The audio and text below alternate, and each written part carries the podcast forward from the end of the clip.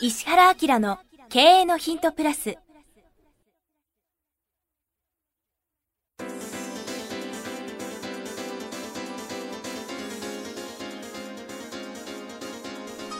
ポッドキャスト石原明の経営のヒントプラスは勝てるビジネスモデルや売れる仕組みの作り方。経営者や起業家が持っておくべき能力とその磨き方。リーダーの育成や強い組織の作り方などについて経営コンサルタントの石原明がリスナーの皆様からのご質問に直接お答えする形でお伝えしていく番組です。企業を継続発展させるためのノウハウを提供する日本経営教育研究所がお届けいたします。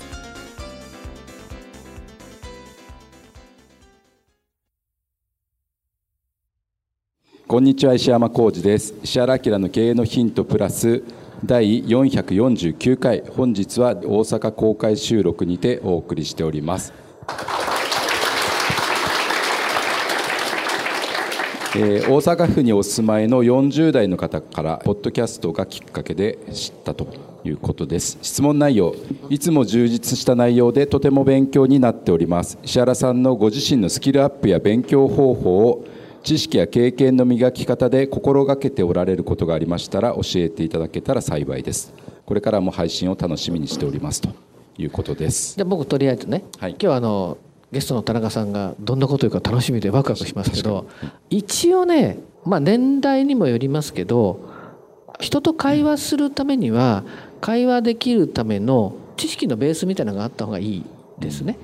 でそれはあの言葉数とかボキャブラリーとかっていうことも含めて本はねそれなりに読んだ方がいいと思います。でただあの最近の本は割とそのマーケティング系の本が多いっていうか、売りたくて出してる本がすごくノウハウ系って多いのでちょっと古いやつかな古典的な素晴らしい経営者の人が書いた本とか、あるいは歴史小説とか年上の人と会話しようと思ったらその人たちが好きなものを知ってた方が楽じゃん。ね西郷隆盛って言ったら誰ですか？その西郷隆盛っていうのね ちょっと痛いので島津成明とか言った時にああああいう人ねっていうのが分かんないといけないじゃん。なので、まあ、その歴史的なものとかそういうことも含めて本は最初だいぶ読んだ方がいいかなっていう感じがしますね。はい、本ってね面白いんだけど広く知識を学ぶものっていう感じです。あの僕がねえー、っと80のインストラクションかなかなんかで本の読み方とか書いてますけどねであのインターネットが普及する前から実は本ってインターネットみたいにねリンクしてたんだよね。うんあのまあ、そこでちょっと言うとねあのこの人すごいなと思ったらその人の本を出版順に読むといいんだよね。あの皆さん本読む時にあ面白い本だなと思ったらさ大体そういう人って何冊か本書いてるんでその出版順にこう本を読むとその人のね思考の移り変わりみたいなのが見えるんだよね。あこの人は最初こういうこと言ってて次こんなこと言ってて次こういうこと言ってわあこんな感じになったんだって。最近ね僕のある大学に行って「ねえねえ日本の歴代の経営者でさ有名な人知ってる?」とか言ってさ孫正義さんはみんな知ってるよね、あの柳井さんも知ってるわな、はい、だけどあの藤田伝って知ってるっつったら全然知らなかったんだね。ジェネレーションギャップいやびっくり。もっと驚いたのがさサザンオールスターズの桑田知ってるって言ったら知らない人が、もう山ほどいて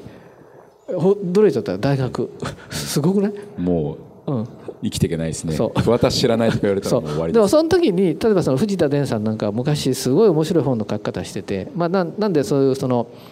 僕らはそういう時代だったんだね。だからその経営者の人がこう一生懸命こう書いてる本とかあの学者の人が書いてる本をずっと年代順に読むと思考が移り変わっていってすごいなみたいな感じね。で僕はその時に読書どうやってやったかって言ったらその中で紹介してる本を読むんだよね。あはいはい。わかります？要するにその人がいいっていう人はやっぱいいレベルってわかる。で読んでみて面白かったらまたそのその紹介してくれた人の方も年代順に読んでみたいな。だネットサーフィンみたいな感じでね僕は読書サーフィンをずっとやってて多分ね数とね1万冊を読んでるね2万冊ぐらい読んでるかな。と思います。あの昔暇だったから。だってやることないんだもん。だってさ営業やってる時とかさ。あちなみに僕はあのもともとめっちゃ本読んだとかっていうとそうでもなくて社会人になった時にさはい、あの営業の仕事に入った時に「君も年上の経営者と会うんだったら本を読みなさい」って言われてさ、うん、歴史の本読めっていうのが最初だからね。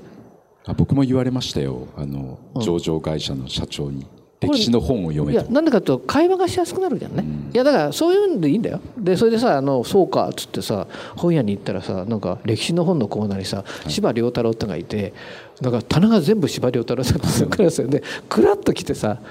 あの割と素直なんで読めって言われたら全部読めばいいのかと思うじゃん、だから恐る恐る一冊で終わりです。だってあのなんだ龍馬が行くなんか十何冊とかあるじゃんね。ああはい一冊間。うん。でなんか「覇王の家」っていうのが一冊で終わりだったからちょうど読んで「覇王」って言いながらこっちからちょっと手前に戻ろうかとかね。ちょっとこっち行こうかっていうのは読みながらあの文体が慣れると読みやすいでしょ。っていうふうな感じで読み始めてからあっちこっち行ってっていう感じですよね。でね大体本読んだらねさっき言った思考の枠みたいなのができるね受け皿。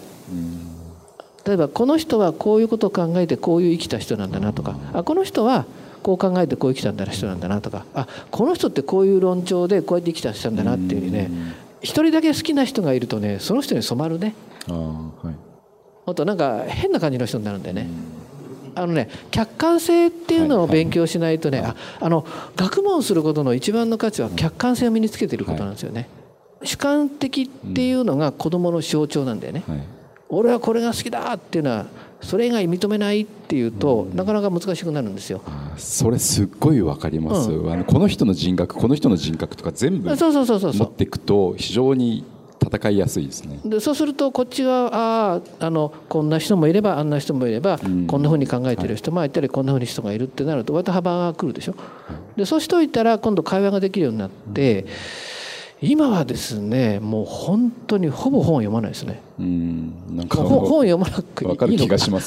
書いてるくせにですけど本を読むことはほぼないかな、うん、10年ぐらい本読んでないね。なんかわかりますそれを年に2冊ぐらい本読むとくの苦痛ったらないね。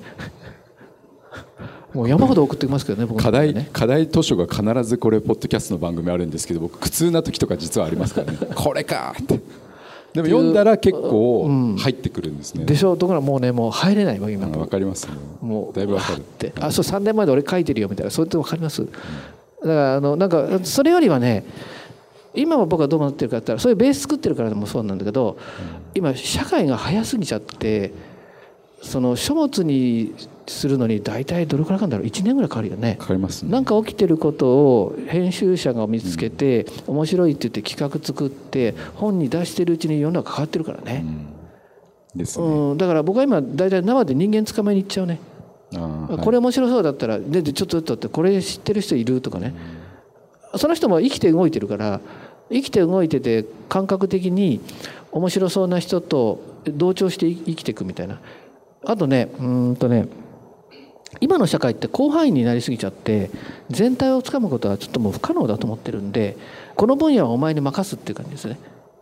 あのこっちの分野あなたに任します。こっちの分野あなたに僕はここのとこやっとくからって言って23か月に1回やって情報交換するっていうのはへえその分野こんなになっちゃったのっていうね。これハブっていうんですけどね、はい、人間の分野分野のハブを何人ぐらいいるかな？20種類ぐらいかな？20種類。20人ぐらいのこうハブを僕は連携させてる感じ、うん、だから僕いろんなこと知ってるように見えますよね、うん、ポッドキャストでもどっからどこまで知ってるんだって無限に知ってるんですねって言ってますけどそのそのソースはどっちかっていうともう本とかじゃなくてリアルな最先端の人っていうような感じかな、はい、どうしてる？僕ですか、うん、田中社長これもまたこれ何の質問かもう覚えてます、ね、知識や経験の磨き方、はい、勉強方法、ね、心がけている勉強法。ですね。自然流、うん、自然流。あいや勉強方法っていうかそれは何その成功したいってことですか？ご自身のスキルアップや勉強方法ですね。まあ、だからこれも段階があって僕はその10億いくまではずっと現場主義で、うん勉強ゼロで10億までいけたんですよ、うん、そういうやり方もあって全部答えは現場にあるんですよ。そんな本とか勉強するよりも。で僕の考えは10億までは別に勉強なんかしなくても現場で従業員とさえやれば従業員とお客様のためにだけ考えれば10億はいけますっていう。ただ10億の壁があって僕にも。その10億以上行こうとした時にすごいもういろんなことがうまくいかないってなって初めて3年前から勉強をするようになったんですよ。勉強むちゃくちゃ嫌いなんで。でむちゃくちゃ嫌い、ね、もう。勉強田中社長合ってないよね。合ってないですね。どっかにそんな勉強せんでもできるやろっていうのがあるんですよ。で結局それで10億まで来てしまったんでもっとあるんですよそれが。でなんで通用しなかったかというと結局その、えー、例えば僕自分のためだけやったら例えば10億で止めたらいいんですよ、うん、そしたら一生勉強せんでもずっと収益あって まあ楽な人生っていうかこの今の現場だけ行けばうまくいくみたいな。でこれを10億行った時に10年かけて後ろ向いた時に従業員がフラフラやったんです、うん、でこれで気づいてこれはあかんと。自分の会社は成功したけど従業員は結構犠牲になってる。っていうのでこれは自分が勉強してどうしたら従業員がそうならずに従業員を幸せにできるかっていう誰かのためとか何かのためっていうことを考えた時にやっぱり自分は勉強せなあかんなったんですよ。だからその時初めて3年前気づいて僕今めっちゃ勉強してるんですよ。ただだからもう日々もう肩こりがすごくて もう本も苦手でだからそれで考えた時にどうなりたいかっていうのでスモールステップです。スモールステップで心がけてそれを勉強するんです。でそれができた時にまたどうなりたいかっていうのが出てくるんですよ。だからそのちょっとずつちょっとずつっていうので自分をこう上げながら。だから僕一番弱いっていうか一番の敵は自分やと思ってるんで自分が楽してあぐらかいたら従業員も幸せできないしっていう一番の難敵は自分で自分との戦いっていうのをまず毎日心がけてます。自分には負けないっていう。自分に勝てたら他の人には絶対勝てると思ってるんで。それぐらい自分っていうのは強敵なんで弱い人間なんで人間っていうのは。っていうのは日々だから僕の場合は結構やっぱ精神論根性論で自分のスキルと精神を上げていってやっていくっていうのが自分のスタイルなんですけどその精神論根性論がなかったらやっぱり勉強もしないですねやっぱり。やっぱり楽な方向に行ってしまいます。まあええかっていう。でこの前化が全ての成長を止めるっていう。だから僕は今従業員幸せにしたいっていう目標があるんでいろんな勉強して結構コンサルとか嫌いなんですけどやっぱり 目の前で言ってますあじゃあ先生先生と別であの人材教育のコンサル入れてるんですよこれ僕の人生からしたらもうタブーっていうかもうあってはならない。あってはならないことなんですけど従業員のためと考えた時に自分のプライドは捨てなあかんとか。いろいろそういうのを自分で3年間変えていってやっぱり離職も減ったし従業員満足度も上がったしやっぱりみんな生き生き働くから3年間でやっぱまだ全然完璧じゃないですけど成長はしていきましたっていう。はい、うん。生の話っていいでしょ？だから何かのためとか誰かのためが結構大事だと思うんですね、うん、自分のためだったら結構努力しないですみんな、うん、はい。そうです、ね、あでもさっきのさ先週の働き方運動感もそうだけど、うん、なんかブラックがどうのこうのって、はい、先週のやつあったじゃん。先週の、ね。はい、あれやっぱりあれだねどっちの方向性向いてるかだよね、自分のために働くってなると文句言うね。あそうそうそうそうそう。ですね。そうです、うんだからでもそれがみんな分からないんで経営者教育者が伝えるっていうのがめちゃくちゃ大事で、経営者と教育者も今今の日本人に諦めてるんですよ。だから僕の本にも書いてある教育を諦めるなって書いてあるんです、はい、で教育を諦めた時に下の子が育たない日本人が育たないだから国のためにならないっていう。だから大きく言うとお国のために経営者は頑張らなあかんっていう、はい結局あの僕もいろんなスキルがこう身についちゃったんだけど、自分のためにやってないですからね、例えばうちの顧問先がどんどんレベルが高くなってきてあの皆さんちょっと信じないかもしれないけどさすっごい成功してる会社ってさ問題ないと思うでしょ？すごい成功してる会社の社長に悩みがないとか思ってるでしょ？あの割と僕ら最初そう思うんだよね。うわあすごい年収30億50億すげえみんなテレビ出てるみたいなそう面白い面白いんだけどねそのレベルレベルの 悩みと問題があるんだよね。わ、かります？で僕はその辺のコンサルのの人たちとちょっと性格が違ってて僕ねできたらすぐ飽きちゃうんだよね。できれば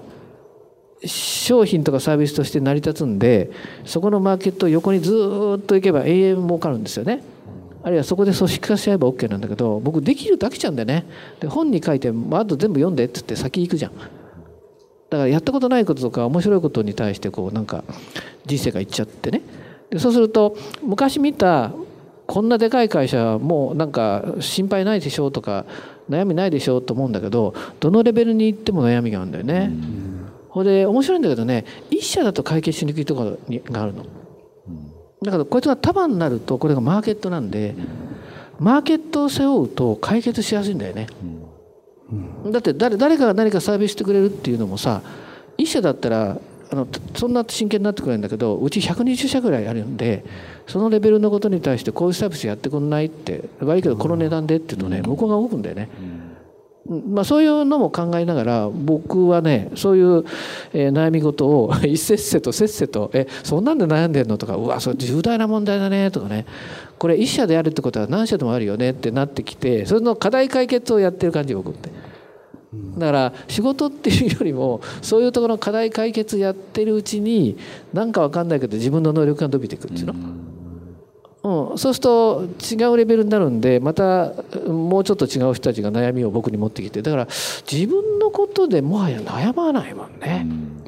やっぱ収入が上がれば問題は大きくなりますねやっぱり比例して。もう一回。もう一回。収入が上がれば問題は比例して大きくなるんで上がっていくんで結局そこで結構精神的にやられてる経営者多いんですけどだから嫌やったら上げなくていいんですっていうか。それに耐えれるやっぱり精神力がなかったら、その会社を大きくしたらあかんっていうのが僕の考えなんですけど、収入をして必ず問題と悩みは大きくなっていくっていう。でもそれは僕若い時に分かってきてあのどこで分かったの？上がった時にやっぱすごいトラブル起きるんですよもう上がった時点でまたすごいトラブル。で何なんこうやって気づいたんですよ。あ自分の収入上がって生活良くなってるからそれは悩みもトラブルも上がるんやっていうのを気づいたんですよ。じゃあ収入を下げて生活レベルを下げるのを選ぶか収入を上げていってその悩み問題に打ち勝っていくのかその選ぶっていう自分で決めて僕は上げてこう選んでるからあのバーンと壁来た時にも耐えれるっていうのをやっぱそういう仕組みが分かれば世の中の結構耐えれるようですね。それ分からんかったらなんでこんなことばっかやろみたいなもう嫌やわみたいになるんですよ。でも仕組みが分かってくるとああまた上がったからトラブル起きたんやろぐらいでまた淡々とこう解決 淡々と解決していくっていう。そうかこれまたカツオぐらいだったけどマグロが来たりね。サメが来たりする。サメが来たりする、はい、そういう世の中の仕組みが分かってくると、はい、結構。だから嫌やったら生活基準を下げたいだけなんですよっていう。そんなに悩むんやったらみたいな、はい、でもみんな生きたい成功したい俺は裕福な生活したいって言う割にはしんどいしんどい言うんで、うん、そうやったらもうそこ目指さん方がいいんですよみたいなっていう、うん、はい、いろんな人生あるんで別に成功することが勝ち組じゃないんであの貧乏でも低収でも自分が幸せと思ったらそういう人は勝ち組なんですよっていう、はい、だからみんなどれが一番幸せかを考えて生きていくのが一番のめっちゃめっちゃうなずいてる人がいます。ねねねお店ってこんな感じのもうわーって楽しい雰囲気結構もうあの特に南はもうワイワイガヤガヤ。はい。もう。いやご飯食べに行ったら元気になる？結構言われますね。特にあの10年ぐらい前の一番不景気な時にみんな会社がこうなった時にうちだけ満席うわーやったんでなんか明日からのなんか不景気のせいにしたらあかんなって言って経営者帰ってきます不景気のこんだけ流行ってるやんみたいな。結構みんな何かのせいにしたがるんでやっぱりうまいこと言ってないとこは。だから不景気やからっていうそういう会話みんなしてるんですよ。でも不景気のうちが満席でガーって言うと、あ関係ないなって言ってみんな励みになって帰ってるっていうお客さんいっぱいいましたねやっぱ。なるほどね、はい、ということで。はい、はい。石原明の経営のヒントプラス今日は第449回でした。石原先生田中社長ありがとうございました、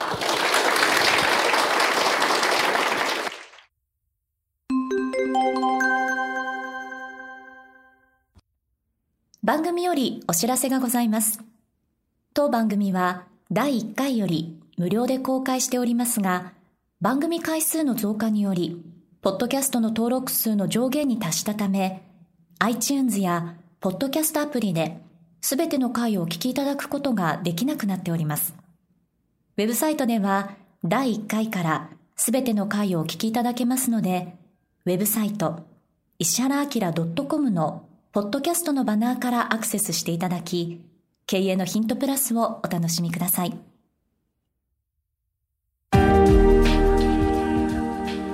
今日のポッドキャストはいかがでしたか？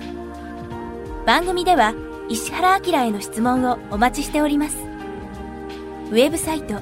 石原明 .com にあるフォームからお申し込みください。URL は www.is www.ishara-akira.com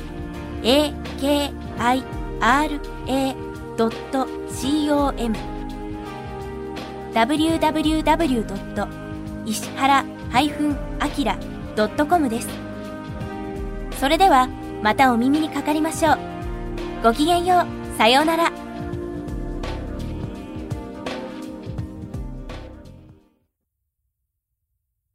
この番組は、